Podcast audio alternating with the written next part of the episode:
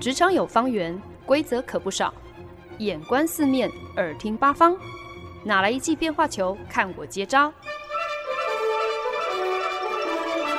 那些老外教我的事，和你 Easy Talk Easy Work。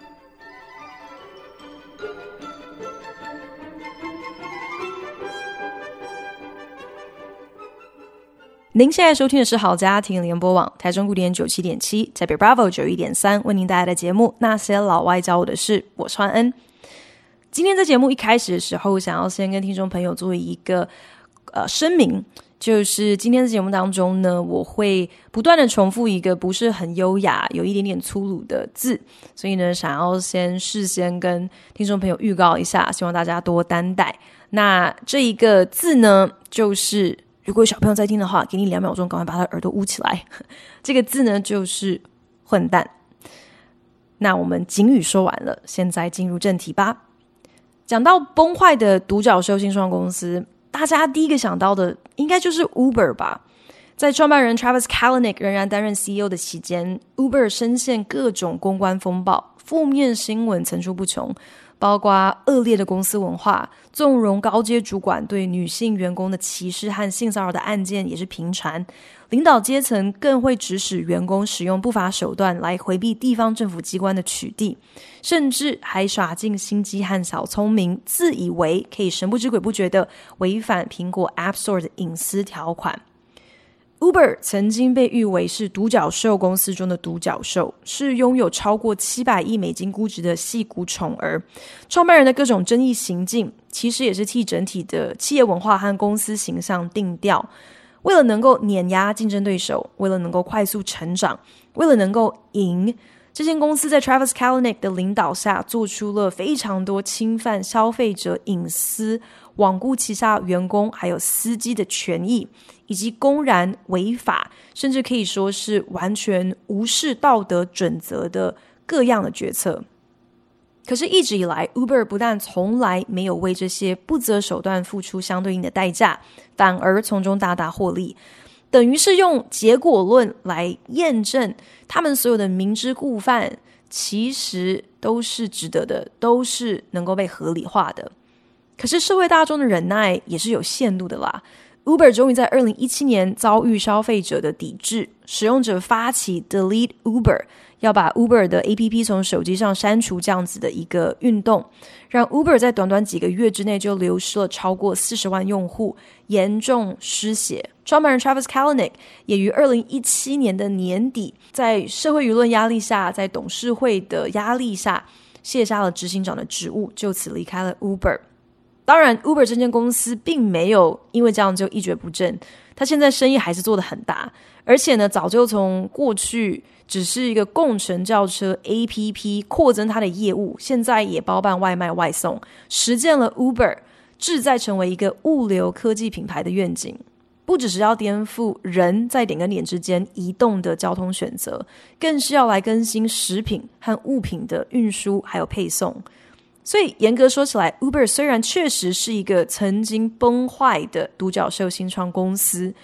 可是它真是没有死透呢。即便现在市占率逐年下滑，Uber 仍然是知名度非常高的共乘品牌。上个月，美国知名付费频道 Showtime 推出了一个全新的电视影集，叫做《Super Pumped: The Battle for Uber》，将 Uber 在创办人 Travis Kalanick 任职 CEO 期间最为动荡。引爆最多争议的真实故事搬上小荧幕，等于是重新唤起了大家对 Uber 尘封多年的一个集体记忆，再一次的拿出放大镜来公审这一间独角兽新创公司从崛起到陨落的关键到底何在？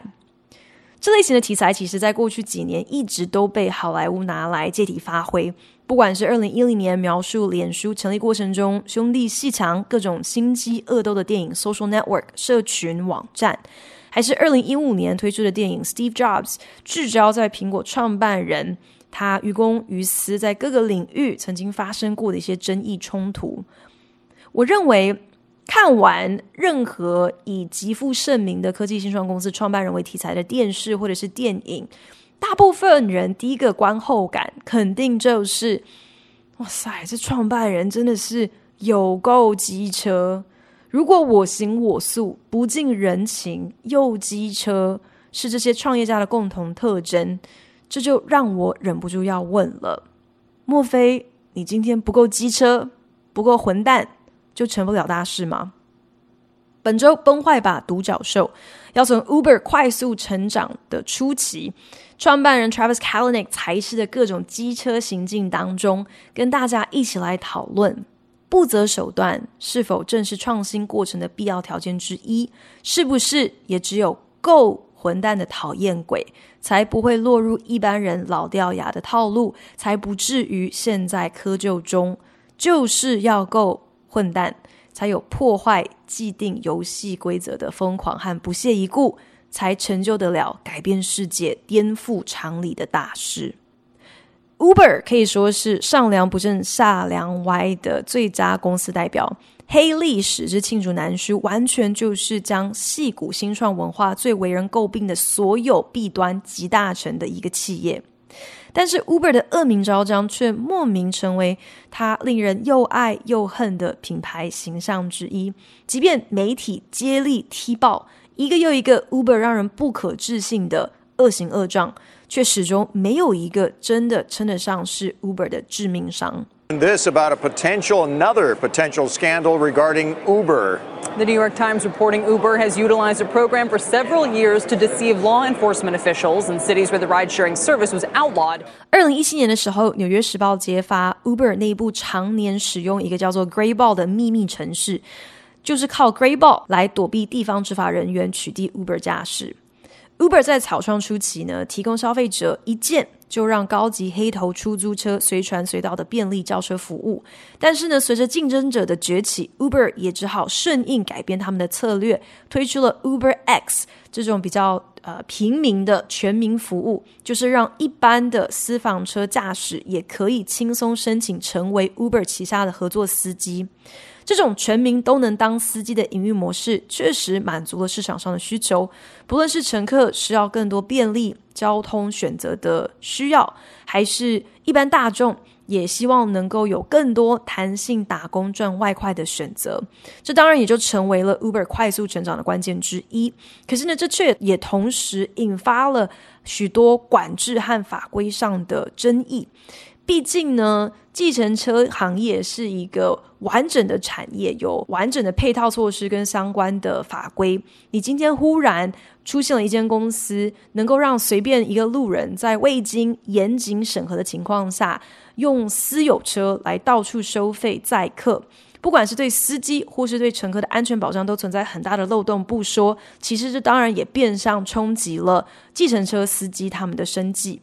可是呢，Uber 为了能够抢攻市占率，哪里管得了合不合法？先斩后奏，先下手为强，是任何创新的必经过程。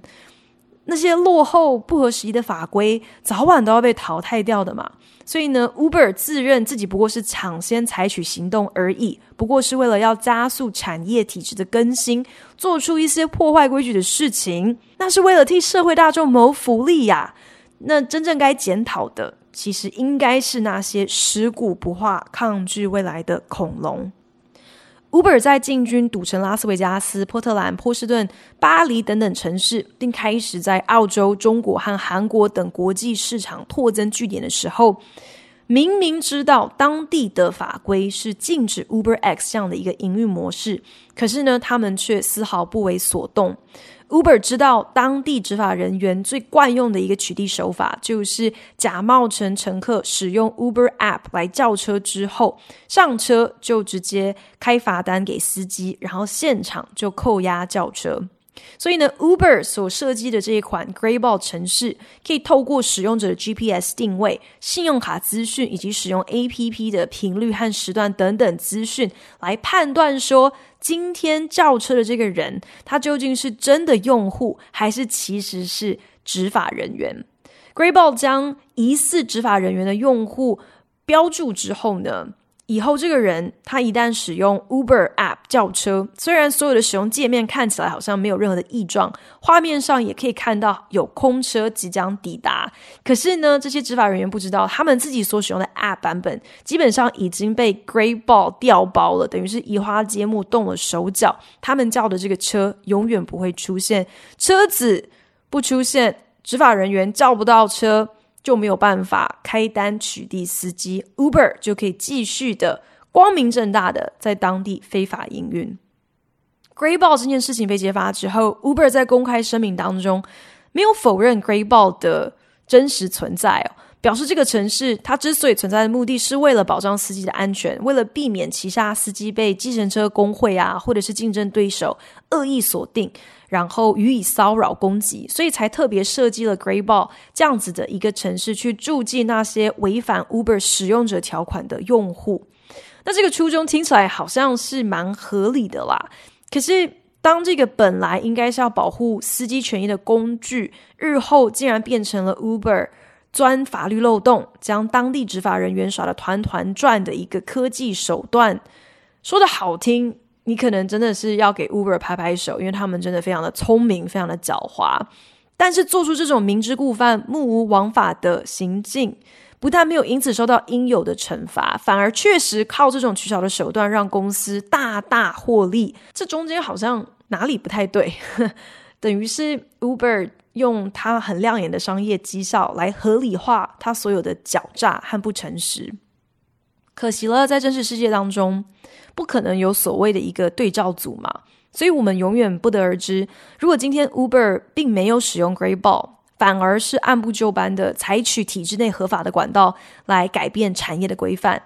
不知道他们的成长率会受到多大的影响？是不是如果今天确实是采取一个奉公守法的选择，反而要付上被更大胆、更混蛋的竞争者捷足先登，成长因此就落后他人的代价？如果 Uber 当初不是由 Travis Kalanick 如此不择手段、不计后果的混蛋当家，或许 Uber 也不可能在这么短的时间内有这样跳跃式的成长，荣登矽谷最有价值的独角兽公司。是不是也正是因为这种混蛋型的人格，就是因为他们拒绝用常理来思考，不受制于所谓道德价值的规范？也完全不在乎别人的眼光，所以更能够承担更高的风险，甚至说对于风险的定义也都异于常人。也就因为如此，所以才能够创造出超越一般人想象得到的结果。可是，难道说这样的一个不择手段和离经叛道，在商业利益的结果论下，就可以无限上纲吗？社会对于打着创新旗帜的逾矩行为，到底能有多高的容忍度？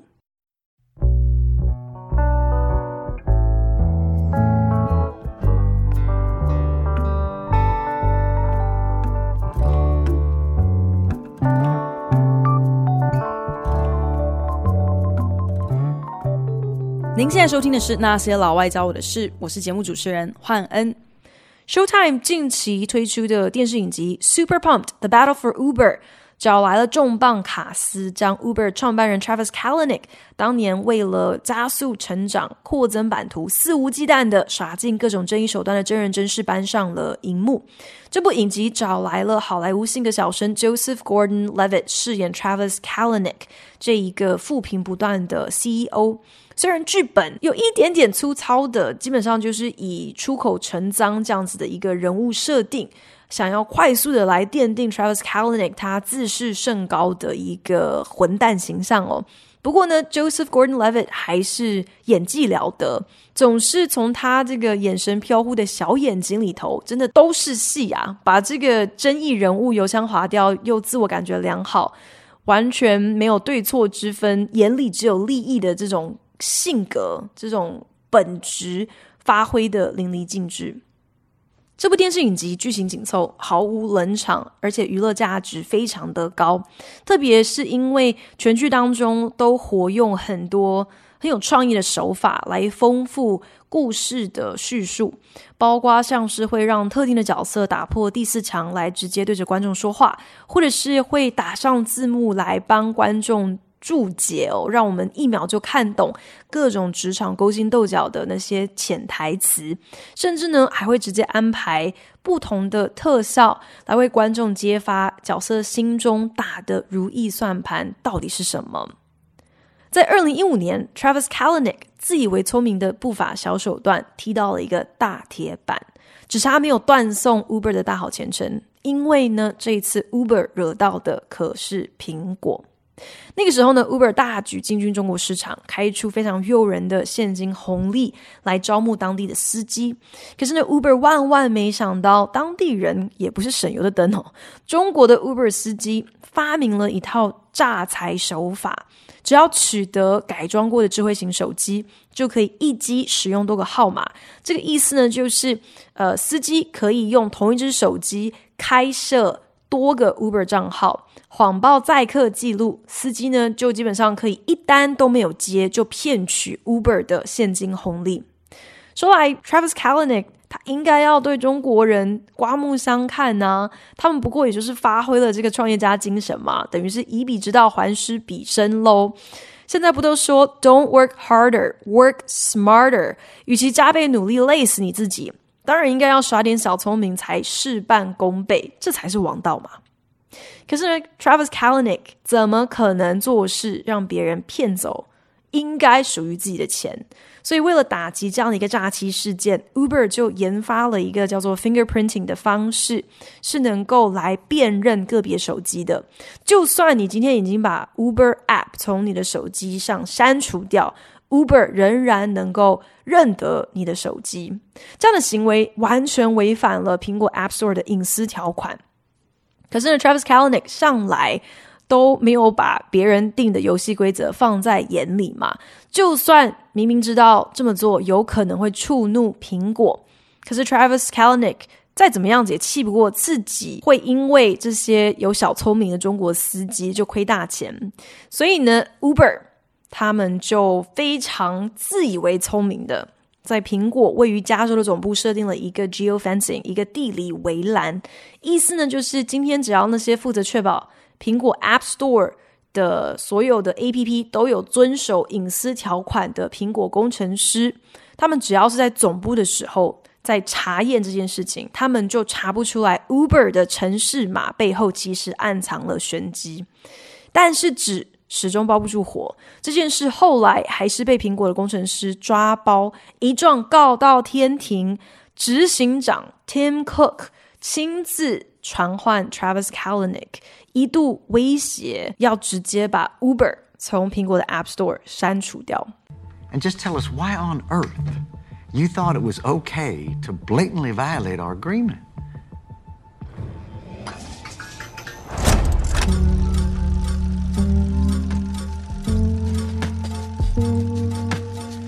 Here today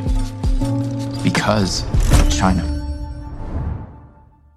Uber 杠上 Apple，这么传奇的一段真人真事，Super Pump 当然不可能漏掉。剧中最有趣的一个地方，就是当 Tim Cook 当面跟 Travis Kalanick 对峙，跟他说：“你已经死到临头了。”就不要再说谎了，你赶快从实招来。你到底是吃了什么雄心豹子胆？为什么明知故犯，违反苹果的隐私条款，还当真以为搞这种飞机都不需要付代价的吗？这个时候呢，镜头转向了 Travis Kalanick，他的背后瞬间亮起了一个荧幕，在荧幕上就逐一列出了 Travis。他脑中出现了各种回答选项，我要怎么来回应 Tim Cook 这个质疑呢？我是要说谎，还是要打太极？如果我要讲实话的话，我又应该要讲多少程度的实话？我觉得其实这个处理的手法真的非常的有趣，而且有创意哦。等于是用一个最浅显易懂的方式，让观众可以钻进 Travis Kalanick 的脑袋，体验一下。这种混蛋成性的自大狂，终于遇到一个他惹不起的人的时候，他到底脑子里头是在想些什么？那些齿轮是怎样子的转动？来想办法全身而退。据说呢，Travis Kalanick 在被 Tim Cook 训斥一顿之后，是面如死灰的离开苹果办公室，因为他自己心里也明白。当时 Uber 的生杀大权完全是掌握在 Tim Cook 手中。如果真的被苹果从 App Store 下架了，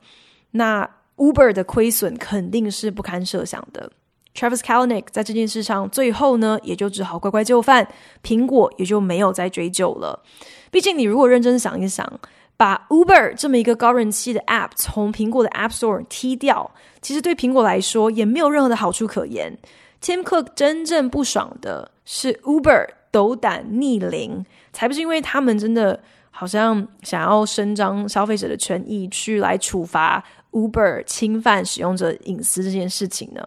这似乎也验证了美国人非常经典的一个混蛋哲学，那就是先斩后奏，ask for forgiveness, not permission。事后请求原谅，远比事前征求同意更有效率。一直以来呢，在戏骨，在新创界最火热的一个流行语，就叫做 disruption。你的公司、你的产品、你的服务，是不是能够带来一个破坏性的创新，彻底颠覆过往的产业生态？这成为业界是否愿意力捧你成为独角兽的一个关键。也难怪对这些创业家来说呢，能够荣登所谓的破坏王，这是对自己的很大的一个肯定。诶，可是如果我们仔细去想一下，基本上在任何其他正常情况之下，破坏。这都不会是一件大家热烈鼓掌欢迎的好事嘛？特别如果你是那个被破坏的那一方，你要收拾残局，你可能有所失去，你甚至要面对惨遭淘汰的命运，你当然更不会对于 disruption、对于 disruptor 感到特别的兴奋或者是期待。所以呢，为了苟活，可能拼了命的也要去抵制任何新的创新，这都是可以想象得到的。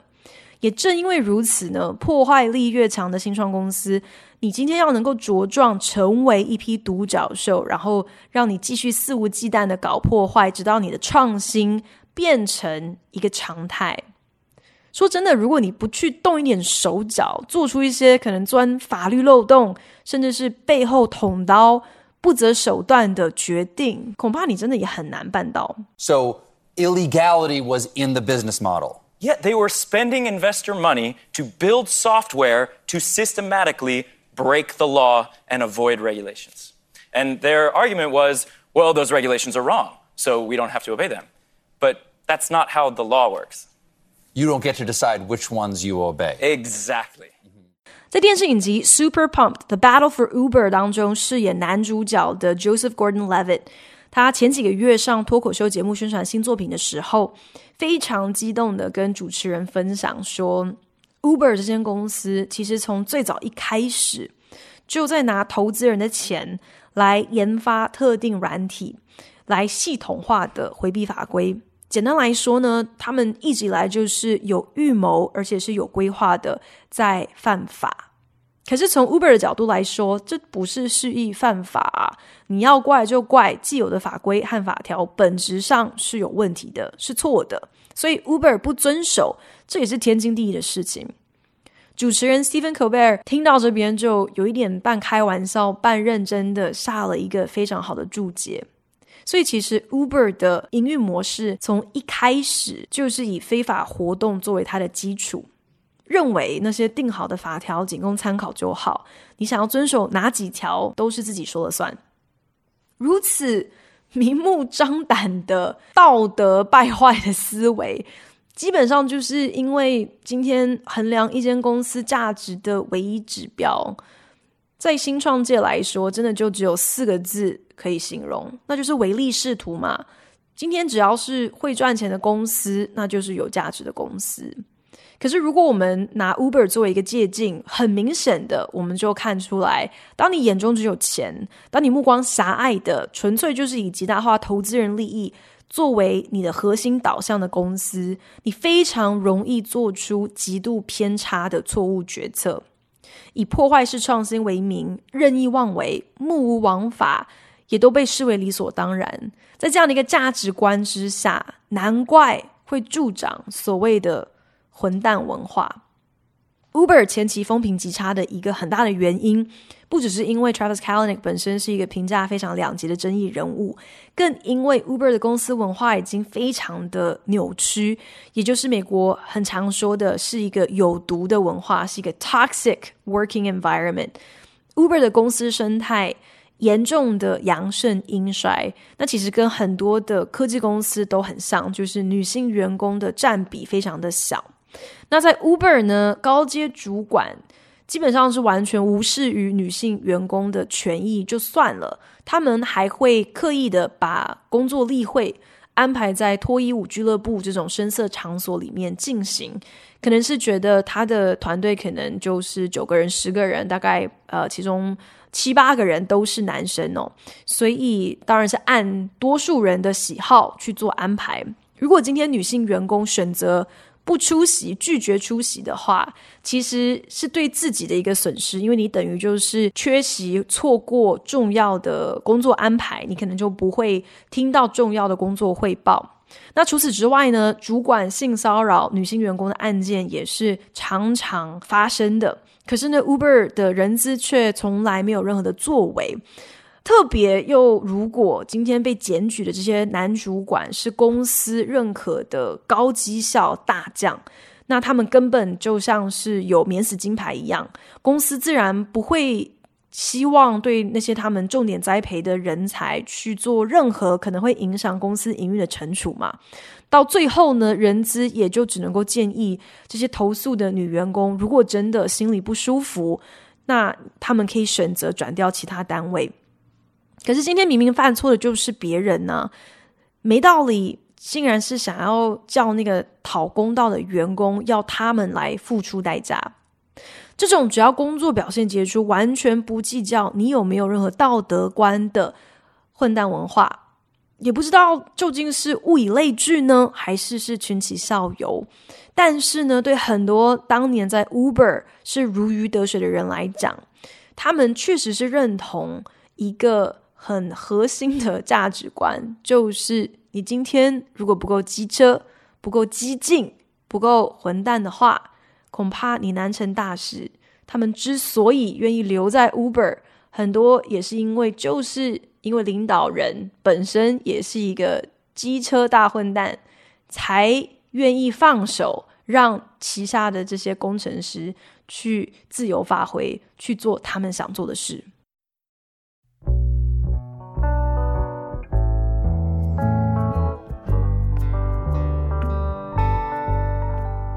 本节目由好家庭联盟网、台北 Bravo FM 九一点三、台中古典音乐台 FM 九七点七制作播出。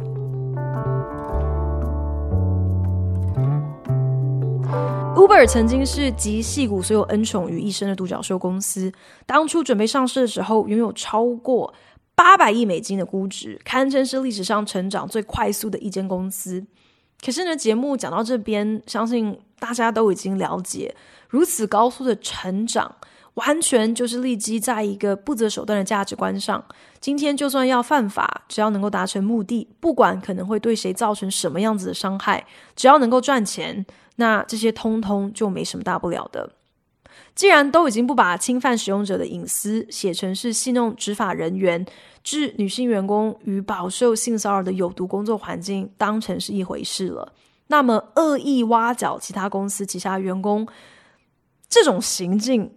不但是完全在预料之中的，你甚至可以说有点小巫见大巫哦。跟其他我们刚刚已经聊过的这些 Uber 的恶行恶状比起来，挖角别人的员工，这好像其实也还好哈。Super Pump The Battle for Uber 的剧情当中有提到，其实 Travis Kalanick 他一直都很深刻的相信，无人驾驶这个技术就是 Uber 的未来。他在 Uber 创立的前期，费尽心机说服了 Google 成为 Uber 的主要投资主之一。可是后来呢，却发现 Google 自己正在研发无人驾驶技术。今天的投资人，明天可能就会变成竞争对手。这对 Travis Kalanick 来讲是一个怎么样子都不能够接受的发展。所以，为了取得先机，Travis Kalanick 就决定先下手为强，主动出击，想要来挖角当时在 Google 负责无人驾驶技术开发的工程师 Anthony Levandowski。那我相信，在 Super Pump 的剧中呢，绝对是有一些编剧自由想象的成分。可是后来真实发生的情节，戏剧化的程度丝毫不逊色。Anthony Levandowski 在二零一六年离开了 Google，创办了一个专门在研究无人驾驶大卡车的公司，叫做 Otto。可是呢，仅仅在 Otto 成立之后的八个月，Uber 就收购了 Otto。那 Anthony Levandowski 也就很顺理成章的以高阶主管的身份入主了 Uber，接管了 Uber 当时的无人驾驶部门。这些事情的发生的时间点，未免也算得太刚好了吧？随便任何人听到。剧情这样子的一个发展，你肯定都会有一个怀疑，就是其实 Anthony Levandowski 他根本打从一开始就是准备向 Uber 投诚的吧？他根本只是为了掩人耳目，所以呢才会搞出一个什么我来创业办一个新创公司。而且呢，Travis Kalanick 跟 Anthony Levandowski 他们其实是旧识，Travis Kalanick 甚至不讳言，在公开场合的时候都曾经说过自己把 Levandowski 看作是 brother from another mother。是别人生的好兄弟，这样，所以呢，你横看竖看，你怎么看，你大概都只能够归纳出一个结论，那就是 Levandowski 他根本是假创业真跳槽。好在多行不义必自毙这句话不是没道理的。后来呢，Google 就以窃取商业机密和呃侵犯智慧财产权为由，转过来告 Uber，也告 Levandowski。Uber 呢，这起诉讼最终是跟 Google 达成一个和解，但是呢，Levandowski 他就没有那么好运了，因为呢，被告窃取商业机密和侵犯智慧财产权，他必须要面对的是呃刑事责任。那他最后诉讼缠身，只好认罪，吃了十八个月的牢饭不说，他还有巨额的赔偿金必须要偿还，搞到最后 Levandowski 也宣告破产，他甚至回过头来。要来告 Uber，说 Uber 当初收购 Auto 的时候有尾款还没有缴清，等于是欠他钱啦。看来呢，不管今天对方到底是哪一个 mother 生的 brother，基本上遇到钱的事情的时候，一样都是翻脸不认人。前几个礼拜呢，我在节目当中就有分享了，独角兽这本身就是一个虚构不存在的生物嘛。所以，当我们将一间公司捧成所谓的独角兽，不断的挹注资金来肯定他们的愿景是有价值的，某种程度上，其实就是投资人在用钱来向这间公司所体现的价值观投下一个信任票嘛。当然，他们也应该要为这些独角兽长大之后，是不是莫名其妙就成为深水猛兽来负全责。也因此，当这些独角兽公司彻底崩坏的时候，真正需要被检讨的，并不只有那些自大狂妄、不受控制的混蛋创办人，更应该包括了那些放任他们，甚至是助长他们这些混蛋歪风，只因为他们每个人心里头肯定都是想说，只要他能够替我赚钱，赚到更多钱，他再怎么混蛋，我也不介意的董事们。这些有钱人，他们也应该要接受公审。不过说实在的，如果你仔细想一下，好像其实那些天才、那些特别有远见的人，他们应该是很寂寞的吧？因为他们眼中看到的世界就是跟一般人不同啊。像是莫内，当初也是被他的同才、被他的同业排挤、被耻笑。莱特兄弟他们的造飞机梦也被当作是疯子在说笑，所以如果这些天才那个时候选择用符合世人能够接受的方式来逐梦，选择就是规规矩矩的按照前人所定定好的这些游戏规则来走的话，那搞不好我们今天其实都无缘见证这些伟人他们伟大的创新和发明。可是，为了要突破窠臼，为了不被那些想象力有限的普通人扯后腿，难道说就真的只能靠那些特别机车、特别激进、特别不在乎别人眼光、摆明了就是要破坏游戏规则，不讨喜也不 care 自己不被大家喜欢的这些混蛋，就是要靠这些人才能够为我们带来 disruption 吗？这个问题，我其实下礼拜还想要继续探讨下去。难道你今天想要能够成功，想要能够有创新，就必须要这么样的顾人怨吗？我也很好奇，听众朋友，你们有什么样的想法？记得可以上那些老外教我的事脸书专业来跟我分享哦。谢谢大家收听今天那些老外教我的事，我是欢恩，我们下个拜同时间空中再见喽，拜。